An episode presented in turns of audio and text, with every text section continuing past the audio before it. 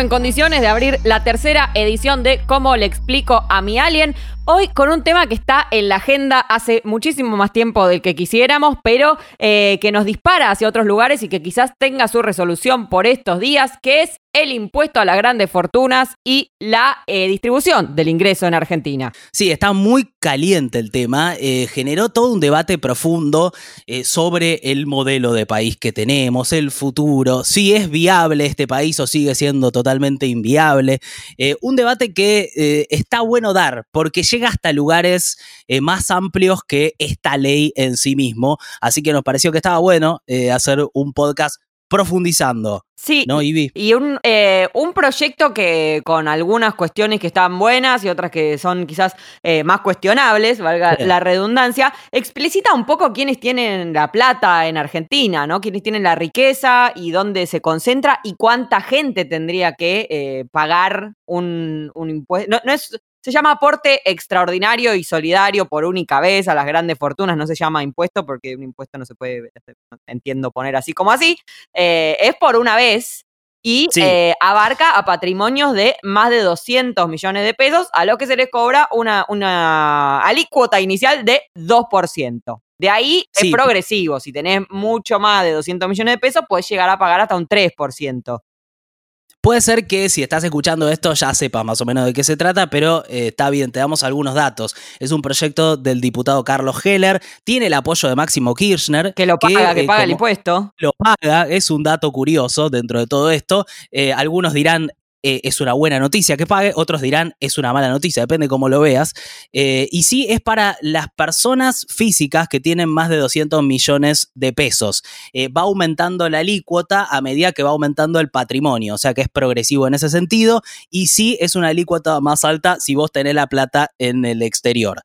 se recaudarían algo así como 300 mil millones de pesos y según cálculos de la FIP lo pagarían eh, 9.298 personas físicas, aunque estos días viste que Mercedes marcó el PONT, dijo que por ahí se amplía un poco ese universo. ¿eh? en, la medida, en la medida en que se devalúa el peso, si tenés activos en dólares, eso representa más pesos, entonces quizás alguien que antes tenía X cantidad de dólares y eso representaba 150 millones de pesos, ahora representa 200 y entra, pero en cualquier caso se trata de eh, no más del 0, 0,03% de los argentinos. Esto fue dicho muchas veces, pero igual está bueno remarcarlo porque es una porción. Bueno, el, otro día en el debate eh, que Juntos por el Cambio publicó en sus cuentas eh, la pirámide, como que todos los, eh, los diputados de Juntos por el Cambio representan al 2% de la población.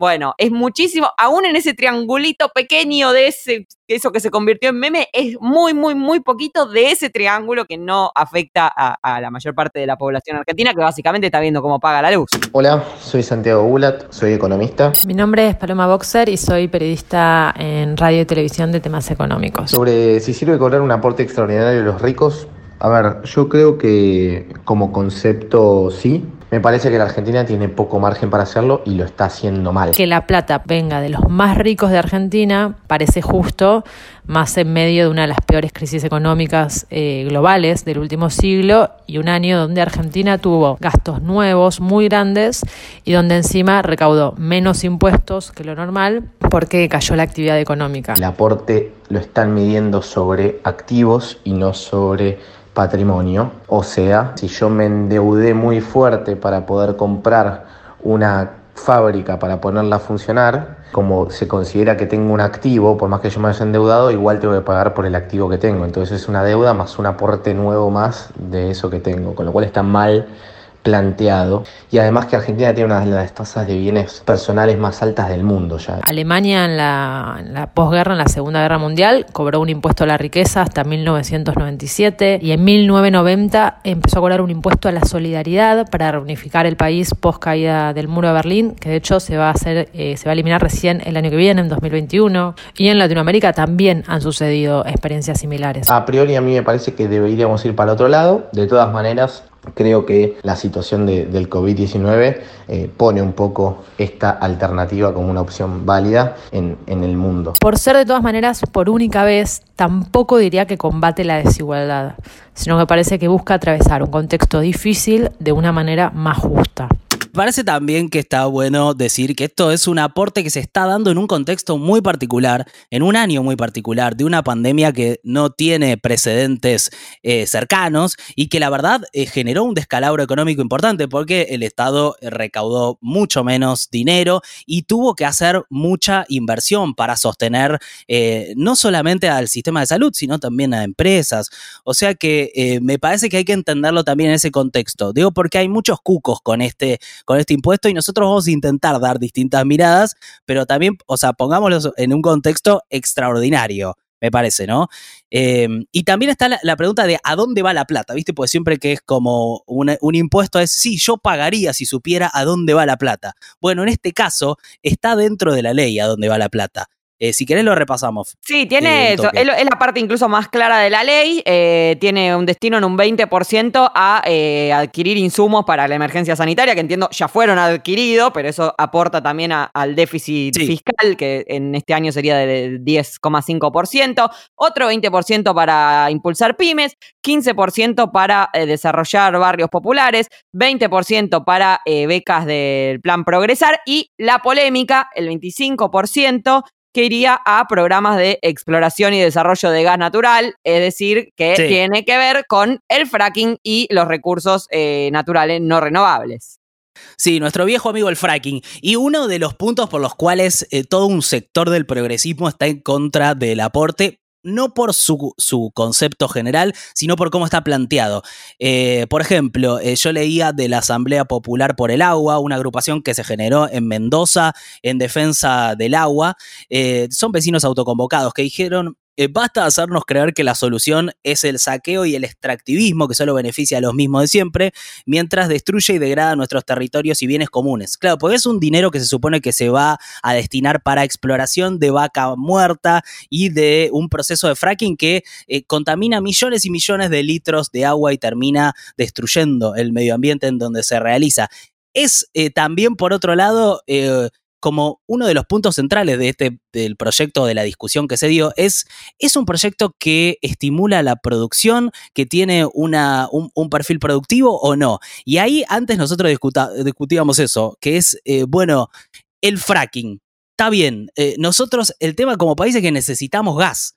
Ahora, eh, tenés que destruir el ambiente sí o sí, y nos trenzamos en esa discusión que es como que no tiene un final claro. Claro, es discutir como la matriz productiva de eh, la energía, de los recursos energéticos y que hay que discutirla. Es un, es un, problema enorme a nivel mundial que hay que eh, llevar urgente hacia un lugar mejor porque ya no hay tiempo.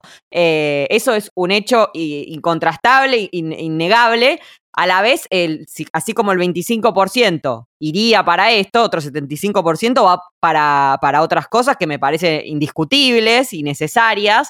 Eh, y en todo caso se puede dar el, debate justamente en el, en el Congreso sobre eh, esas proporciones, negociarlas, reducirlas, poner cláusulas. O sea, eso también es la, actividad legislativa. Eh, discutir eso si eso no, no aporta al crecimiento del país. Sí, obviamente que uno quisiera que la matriz productiva esté orientada en energías renovables, no solo en Argentina, sino a nivel mundial. Eh, pero también, bueno, lo que se planteaba era, bueno, ¿por qué no usar esta plata directamente para un IFE? Eh, para un IFE que eh, redistribuya y le ponga plata en los bolsillos a gente que le está pasando muy mal. Me parece que ahí hay un punto también para, para sí, pensar. Bueno, esta plata equivaldría, más a la salud. equivaldría a 20 millones de IFE según la Universidad Nacional de Avellaneda, un estudio que hizo como de, de Valencias, serían 20 millones de IFE. Los IFE ya fueron pagados, ahora, bueno, van a ser reemplazados por, por otros eh, planes de asistencia a las poblaciones más vulnerables. Eh, pero la verdad es que todas las personas que eh, se anotaron para el IFE es porque se quedaron sin laburo y perdieron muchísimo más que el 2% de sus ingresos o de su patrimonio. Están en un momento muy, muy crítico. Por eso, para mí, no es no es problemático pedir un esfuerzo a quienes están arriba de todo en la pirámide. También hay algo que a las clases altas, no solo en Argentina, a las clases altas le gusta muchísimo la caridad, no los derechos. Entonces, le gusta cómo dar lo que, eso, bueno, siempre citando a Alejandro Sanz, dar solamente aquello que te sobra nunca fue compartir, sino dar limosna, amor.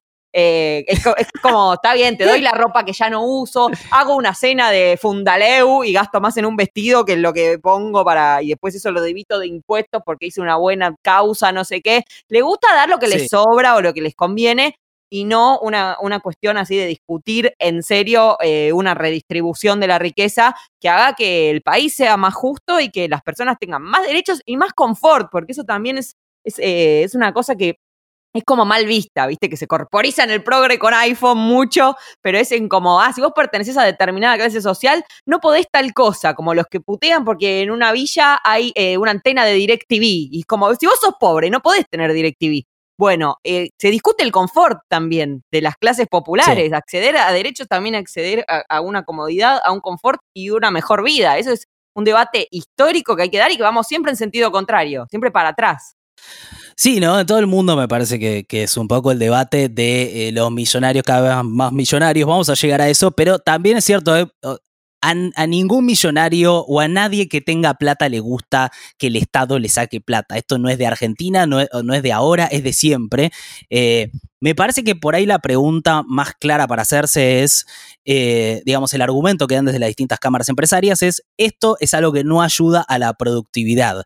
Y ahí es donde me parece que está bueno hacer la pregunta. ¿Es un aporte que sirve a mediano o largo plazo? Ya veo gente que está, debe estar escuchando diciendo, eh, o sea, que se haga el aporte y dejate de joder. Pero me parece como que ahí hay algo para tener en cuenta, que es que una cosa es un aporte extraordinario y otra cosa es la matriz productiva del país, que es lo que hablábamos. Eh, ¿Es un país realmente inviable en, términos de impuestos? ¿Es un país en donde no se puede producir porque el Estado te mete todo el tiempo una traba? Me parece que eh, esas son preguntas que se hacen por lo menos, o, denuncias que se hacen desde el empresariado, y está bueno que las, las contestemos de alguna manera, con los datos que tenemos, ¿no? La carga tributaria en nuestro país es de las más altas del mundo, sí. Si uno hace una medición sobre cuánta es la carga tributaria sobre empresas, básicamente la Argentina está, está segunda. Esto es un estudio que sale del Banco Mundial, del Doing Business es la segunda carga tributaria más alta del mundo. Sí, en algunos eslabones tenemos impuestos altos, sobre todo se cobran muchos impuestos a las empresas y al consumo, pero muy poco a los ricos. De hecho, el presidente contó que se lo dijo Angela Merkel. Nunca entendí por qué en la Argentina los ricos no pagan más impuestos. Hay un cálculo del Banco Mundial, a quien nadie podría acusar de, de imparcialidad, de que los impuestos directos sobre patrimonios y rentas representan el 13% nada más en nuestro país, mientras que el promedio en América Latina y el Caribe es de 26 puntos y medio. Si uno analiza impuestos a las ganancias, no es el más alto, pero básicamente Argentina tiene un problema y es que tiene muchísimos impuestos, que el conjunto de esos impuestos hace que este, uno llegue a, tributar dentro de las, de las empresas por encima incluso de, del porcentaje de ganancias. Europa, en general, graba menos a las empresas y más a las personas, lo cual se traslada menos a precios y es una estructura de impuestos más progresiva. Y además se calcula que en Argentina somos el quinto país en el mundo donde más impuestos se evaden, o sea que no se pagan. También hay una cosa de eh, quién tiene la capacidad de presión y de negociación de, ciertas cuestiones, porque vos, yo y alguien que cobra el IFE y alguien que cobra una AUH que tiene que gastar eh, casi la totalidad en alimentos y en artículos de primera necesidad, no puede decir yo no pago el IVA porque esto no me deja crecer. ¿Viste? el IVA ya lo tiene incorporado el arroz, el CIF, cualquier artículo de limpieza que compres, la toallita, que la gestión menstrual es otro tema también de, debate impositivo. Eh, todo lo que compramos, quienes no tenemos ese poder de, presión, tiene el IVA y no discutimos que lo tenemos que pagar, porque no podemos. Entonces ahí hay una distancia. Ah, no, bueno, si no yo no produzco, hay que comer y descomer. Si no yo no produzco nada, no, disculpa, dame todo regalado o no produzco nada. Eso también es medio propio e histórico de, las clases empresariales acá. Sí, sí, sí, totalmente. No hablo, por supuesto, de las pymes, ¿no?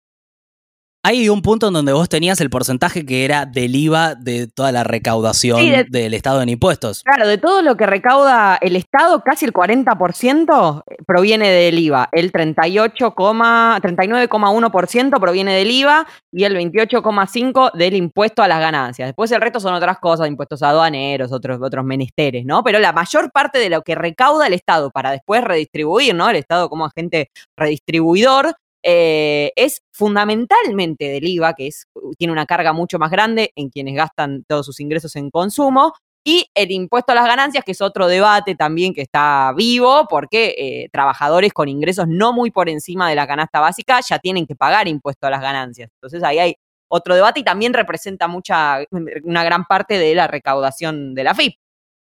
Sí, eh, ahora, por otro lado, aparecen notas como esta de Infobae que dice que Argentina lidera el ranking mundial de presión tributaria y citan a un especialista que se llama Iván Sasovsky, que dice esto que me, me pareció increíble. Las empresas argentinas pagan en impuestos un 106 por sobre sus ganancias. Es decir, que de cada 100 dólares que gana un empresario, 106 se lo debe pagar el Estado. O sea, gana 100 y paga 106. O sea, según esta nota, eh, una empresa pierde plata.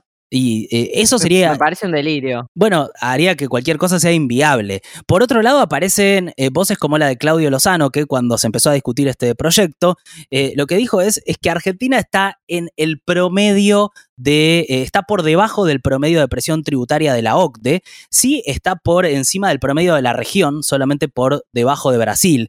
Eh, lo que pasa es que eh, en ese promedio de la OCDE no se toman los tributos provinciales. Entonces ahí es donde empieza a haber como una diferenciación y es el clásico depende. O sea, es alta la presión tributaria en Argentina y parece que depende de la actividad y parece que de, eh, del lugar en donde estés. Ahora, los resultados, eh, sea como fuera del esquema que estamos armando, es de una desigualdad eh, atroz, digamos, ¿no? Sí, aún así, no una desigualdad a niveles quizás chilenos, eh, ¿no? U otros países que se toman también como paradigma de, bueno, pero acá se pagan mucho menos impuestos. Bueno, pero esto mismo, ¿no? Para mí es importante la idea del Estado como agente redistribuidor hacia un lado o hacia el otro, porque vos recaudás esa serie de impuestos que, bueno, se discute de dónde provienen, es lo que venimos haciendo hasta acá, pero también después decidís a qué se destina, si se destina a la ATP, si se destina a asignaciones universales por hijo, o si se destina a, si los reducís a clases altas, entonces estás dándole más, eh, más poder económico y distribuyendo la riqueza hacia ese lado. Eh, sí. El Estado es un redistribuidor y puede hacerlo hacia un lugar o hacia el otro y garantizar una mayor igualdad o una menor igualdad según qué políticas eh, emprenda. Sí, totalmente.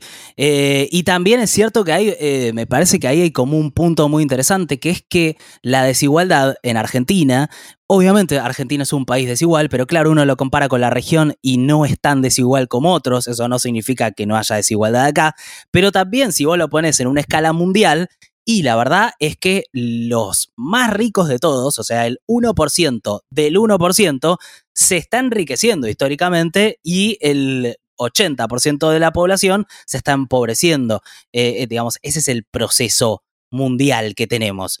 Eh, si te parece, antes de como meternos en, los números mundiales, ah, charlamos un poco de los que lideran el ranking de millonarios argentinos. Me encanta, todo nuestro, nuestro Forbes. Nuestro Forbes. sí, te hago un top 5, que ya te digo que es un all men, o sea, todos chabones top 5, que es increíble, la verdad. No me, no me la vi venir esa, ¿eh? Como representante de, los varones, eh, acá estoy, eh, no, obviamente no formo parte de ese ranking, pero evidentemente se ve el privilegio muy claro. Y tenés más chances que yo de formar parte. Vamos todavía. Vamos. El sistema me, beneficia. No te olvides de las amigas cuando llegues. Obvio. Bueno, el puesto 5 es para Alberto Ruemers. Eh, laboratorios. Y ahora van a tener, ahora sabes cómo levanta, ¿no? Sí. ¿Sabes cómo te viene una pandemia con un laboratorio? Te viene, pero como anillo al dedo. 2.400 millones para Alberto Ruemers, que tiene, viste, el, a su hijo, que es el que hace esas fiestas que salen las fotos en Infobae. Que, en, en, Arabia, no me acuerdo dónde había sido. En realidad, creo que había sido en Punta del Este, pero ambientado en ah. Arabia. O lo llevó a Arabia. Se fue a algún lugar, ¿eh? Se fue lejos. Estaban todos vestidos como. Si Pampita llevó a las amigas a celebrar su cumple a Miami, este tipo, hijo de Ruemer, se va a Dubai como mínimo. Bueno, eh, si pueden, busquen las fotos de la fiesta de Ruemers, eh, que es espectacular, después de escuchar el podcast.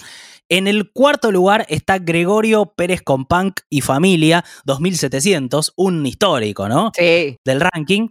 Eh, en el tercer lugar está Paolo Roca, el dueño de Techint, que tiene 3.400 millones de dólares. Eh, y es un factor de poder muy importante, ¿no? Eh, Paolo Roca en la Argentina. Eh, y después en el segundo puesto está Marcos Galperín, al, al multimillonario que mejor le fue en la pandemia, Sí. un poco también por las características de su negocio en particular, ¿no? Que las es Mercado Libre. que Mercado Libre las acciones eh, explotaron y en el año ganó 3.500 millones de dólares. Solo este año, Tranca. mirá qué bueno. Solo, solo este año mientras estábamos intentando no, nosotros. no sé eh, si está en condiciones de poner un 3%. No sé si está en condiciones. Tengo miedo que después Y no bueno. llegue con, con las expensas, porque seguro vive con amenities y son altas las expensas. Además se fue a Uruguay. Bueno, se fue Uruguay, se fue Uruguay. Hay que ver, eso también es un punto en donde los empresarios argentinos decían, pero para acá estás generando que nos vayamos, porque eh, si eh, alguien que está radicado en el exterior tiene empresas en Argentina, no paga el impuesto, ¿viste? Está esa diferencia. O sea, los extranjeros no pagan. Eh, bueno, y en el puesto número uno, Alej- Alejandro Pedro Bulgeroni, familia con 5.400 millones, eh, que es eh, de mm, eh, petróleo, básicamente. Y después, en Buena la- inversión. Muy buena inversión. Eh, obviamente eh, destruye el medio ambiente. Ahí está también uno, Quizás termina uno de los recibiendo, factores. después le vuelve para el fracking. En una, en- estoy hablando sin saber, pero quizás lo pone y Eh, después le vuelve en subsidio. Y la verdad que es muy posible, es muy posible, ¿eh? te digo que, que sí, eh, porque también hay algo de esto de por qué no cambia la matriz productiva. Es porque básicamente las personas más ricas del país es- tienen eh, intereses directos en que no cambie. O sea, si vos ves acá, está Bulgeroni Petróleo, eh, Paolo Roca, eh, bueno, Construcción, también- industria, hacer un montón de, de- de cuestiones. No, y, y- y caños para petróleo también. Gregorio Pérez Compán, petróleo. Alberto Romers, bueno, eh, Laboratorio. laboratorio. Y Galperín, bueno, las nuevas tecnologías en teoría. La innovación. Y después en, en- en el listado que sigue, te digo, estoy intentando buscar una mujer y no hay. No, No hay. no hay. No hay. Y eso nos lleva a, a otro lugar, que es la, la contraposición entre, entre estas personas que tienen tantos millones de dólares que ni siquiera los podemos imaginar y no les van a alcanzar tres vidas para gastarlos, ni para invertirlos, ni, ni para nada, pero bueno, eso es más filosófico. Eh, Sí. que es como se distribuye el ingreso en Argentina. Hay una- un, un método que es el de dividir a la población en lo que se llama deciles, que es eh, de, de a 10%. Somos un 100% de personas, los 45 millones, eso lo dividís en Ujú. 10 y ves eh, los ingresos que tiene cada, cada decil, ¿no? Hay- por Sí. supuesto que existe, está contemplado con aportes a, la, a, la previ- a, la- a la- a los aportes previsionales, eh, con esto, con lo otro, hay distintos parámetros, pero sin embargo, como el número que a mí más me impacta es eh, el de el ingreso individual en la encuesta permanente de hogares que hace el INDEC. Estos son datos del INDEC, eh, 31 conglomerados urbanos que abarcan 28 millones y medio de argentinos. No es la totalidad de la población, sino eh, conglomerados urbanos. Y quien tiene ingresos individuales de 55 mil pesos para arriba está en el décimo Sí. más alto. En el décimo más alto. Individuales, o sea, ¿no? Imagínate que fuéramos te una a- casa, vos y yo, una familia que tuviéramos dos hijos. Si nosotros dos gana cada uno 55 mil mangos, somos parte del 10% más rico de Argentina. Claro, este es el momento en donde Fantino remarcaría el dato eh, mucho. Eh, pará, pará, pará. Eh, o sea, vos me estás diciendo que si vos ganas más de 55 mil eh, pesos, estás en el mismo decil que Pedro Bulgeroni, Sí, que- Marcos Galperín. que alguien que gana 2 millones de pesos por mes o lo que fuera. Entonces, eso habla de que el no, o sea, obviamente que una familia que tiene 100 lucas por mes es una familia que puede llegar a vivir cómoda en una gran ciudad, como en estos lugares que se, que se analizan, eh, pero no sos un millonario. Y eso quiere decir que el 90%, de- o sea, estamos hablando del 10% más rico de la población, el 90% eh, vive con menos plata que eso. Algunos con Ujú. 8 mil, 11 mil pesos por mes. Eh, entonces, esa distribución, primero, es eh, muy inequitativa. Y segundo, aún les que están muy arriba en la escala son bastante pobres, porque si una canasta básica son 50 mil pesos, que alguien Sí. que recibe 55 mil sea considerado de- del 10% más rico del país, es un poco raro. Hay un desfase. Hay un desfase Es grande. que ahí es donde, donde me parece que siempre tenemos que recordar eh, eh, que Latinoamérica es la región más desigual del planeta y dentro de eso es donde se inscribe Argentina. Y por eso las discusiones al interior de Argentina hay que darlas con la conciencia de, bueno, los números que sacó el INDEC eh, estos hace un par de semanas, un 41%, 41% de la población eh, bajo la línea de pobreza. Sí, Eh, digamos, a, a, niños y adolescentes es el 50, el 60% va variando cada mes, pero es cada vez peor. O sea, el futuro es eh, cada uh -huh. vez más pobre. Claro, me parece que ahí es como. Eh, es muy importante tenerlo en cuenta a la hora de discutir estos aportes extraordinarios, porque hay que entender también el, el país que estamos construyendo y en, y en, qué contexto se da eso, ¿no? Eh, y, eso no, no Sí. Y, y, no, y volviendo a esto que me decís, mirá, la lista, los cinco más millonarios son chabones y los que le siguen también son chabones. Y en los rankings siempre son uh -huh. chabones. Eso también tiene que ver con un proceso que se llama feminización de la pobreza, porque cuando estos eh, deciles los ves eh, separados por género, entre hombres sí. y mujeres, bueno, una cosa binaria, pero entre hombres y mujeres, en el decil más bajo, la gente que vive con, muy, con mucha menos plata en toda la sociedad argentina, el 4% son hombres y el 6% son mujeres. Fíjate que entre los pobres la mayor cantidad de gente es mujer. Y sin embargo, en el, mm. en el más alto, el 6,4% son hombres y el 3,6% son mujeres. O sea, la gente que tiene más dinero, más recursos, son hombres. Entonces también hay una cuestión ahí cuando hablamos del Estado como redistribuidor de, eh, de, de poner plata por género, en, un análisis por género, de qué género es el que accede a trabajos más informales o el que no accede a trabajos porque tiene que hacer tareas domésticas que no le son remuneradas, tareas de cuidado y demás, ahí también hay una cuestión de redistribución que no se limita solamente a clase social o a dividir en 10 la población y ver quién gana más y quién es más millonario, sino que es fundamental hacer determinados análisis para justamente combatir esa pobreza estructural y esa desigualdad. Sí, total, total. Y yendo un poco en esa línea de por qué no cambia la situación específicamente en Argentina, encontré un testimonio de un investigador de las grandes fortunas que se llama Leandro Navarro, que él dice que eh, el poder real de la élite argentina es mucho mayor que el poder estructural. O sea, el real es mayor que el estructural. Él dice, el tema no es que tengan empresas, o sea, no es tanto que tengan empresas claves con un montón de empleados y que por eso eh, tienen poder. Tienen poder porque establecen una relación directa con el mundo político, eh, eh, hay una relación directa entre el mundo político y económico, o sea, participan en financiamiento de campaña, lobby, eh, tienen vínculos cercanos, como en, en, el caso del macrismo, directamente funcionarios eran parte como de ese grupo, y eso hace que sea tan difícil la discusión para cambiar esa matriz productiva, ¿no? Quedó clarísimo con el caso Vicentín, que había sido uno de los principales financistas de la campaña de Macri, que ligó unos créditos tremendos, que es plata justamente, el Estado como redistribuidor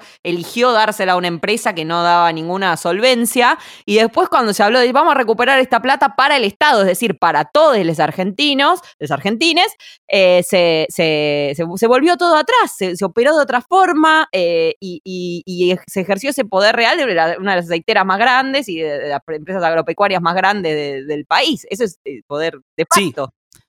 Totalmente, pero también, digo, para ser justos, es una matriz productiva que no cambió en toda la historia. Digo, obviamente eh, durante el macrismo pasaron esas cosas, pero tampoco es que cambió sustancialmente durante el kirchnerismo ni, ni en los años previos. Eh, o sea que evidentemente es un poder que está ahí y es muy difícil de, de cambiar.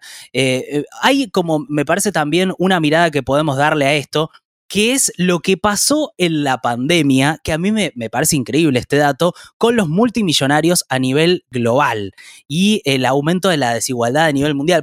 O sea, vos ves los números de las economías y ves la crisis terrible que hay, eh, no solamente en Argentina, sino en todo el mundo, y decís, bueno, para, ¿a quién le puede ir bien en este contexto? Bueno, a alguien seguramente. Hay gente a la que le fue increíblemente bien y me parece que eso es algo que tenemos que eh, poner un poco adelante también de la discusión, pues es en ese contexto. Eh, el patrimonio personal de los 10 hombres más ricos del planeta se incrementó en lo que va de 2020 eh, en 267 mil millones de dólares. O sea, los más ricos ganaron. Desde marzo, Jeff Bezos, el fundador de Amazon, ganó unos 50 billones. Eh, Elon Musk de Tesla eh, ganó unos 100 mil millones de dólares. Eh, y en medio de todo eso, por ejemplo, en Estados Unidos hubo 40 millones de personas que cayeron en el desempleo. y es muy, o sea, estaba leyendo un estudio de The Business Insider, la publicación, que decía que desde 2009 hasta 2012, el patrimonio del 99% de la población creció solo 0,4%, el de la mayoría, pero el ingreso del 1% más rico creció un 31%. 31% contra 0,4%, eh, que es eh, digamos, habla de este proceso de desigualdad y cómo el sistema, la verdad que no está funcionando. Y por eso vos ves en distintos lugares del mundo propuestas como, digamos, eh, la de Bernie Sanders, ¿no? Que en otro momento de Estados Unidos era imposible y ahora tenés un montón de estadounidenses diciendo, pero para, esa película que nos contaron de la meritocracia y todo eso, y no funciona, yo me puedo esforzar mucho y todo. Imagínate gente en Estados Unidos que creció con esas ideas y es pero no pasa porque de repente tenés a esta gente que está enriqueciéndose a un nivel tan alto que el Estado mismo no los puede controlar. Eh. no, hay un dicho bastante popular de que si naces eh, millonario, rico, tenés muchas más chances de morir rico que pobre. Y si naces pobre, tenés muchas más chances de morir pobre que rico. Y eso no es cuánto te esforzaste. Eh, pero entonces hubo un, capítulo especial de, de megamillonarios y de estas personas que ganaron con la pandemia. Sí, y, me parece que también es eso, importante entender que es un proceso, eh, porque cuando discutimos las cosas en Argentina a veces eh, nos enfrascamos mucho en la cosa argentina y está, a veces está bien y muchas veces no, porque perdemos el contexto de dónde pasa eso. Y sí está pasando en una pandemia y además está pasando en un contexto de, este momento histórico económico en donde el proceso es desigualdad. Y esto es algo que nuestra generación y las generaciones que vengan van a tener que discutir porque eh, evidentemente así el sistema eh, no funciona, no funciona para la mayoría de la gente. Entonces, eh, creo que en ese contexto se da este aporte extraordinario y yo entiendo que Argentina necesita sentar las bases para que haya una producción importante y que haya laburo y que haya plata en los bolsillos de, todos, de las personas que, no, que, cayeron en la pobreza más que nada, pero necesitamos una pequeña y mediana industria argentina que sea viable, o sea, hay que analizar esa estructura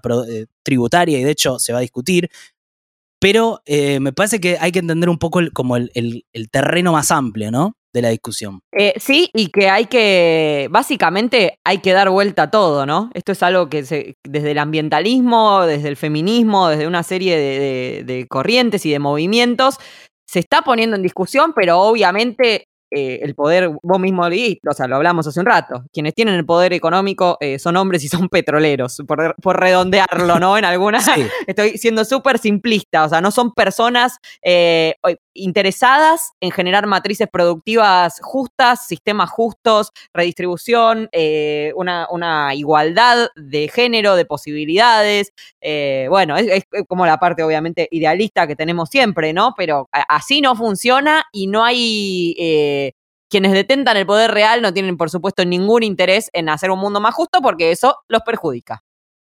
Sí, totalmente. Me parece que, eh, que, eso es clarísimo y en eso está la discusión. O sea, yo eh, puedo entender a un empresario que me dice, eh, che, estoy invirtiendo en estas máquinas y me están cobrando por estas máquinas, no puedo invertir en el país, pero al mismo tiempo hay que entender también la película más grande y la desigualdad más grande también es eso, ¿viste? Hay mucho cuco que se, mete desde los medios, como eh, cada vez que se puso un aporte extraordinario, el impuesto se estableció todos los años. Y bueno, no, para, es un impuesto de una sola vez extraordinario. la pandemia, esperemos, es de una sola vez, ¿no? O sea, es un contexto extraordinario en el, en el estricto sentido de la palabra extraordinario.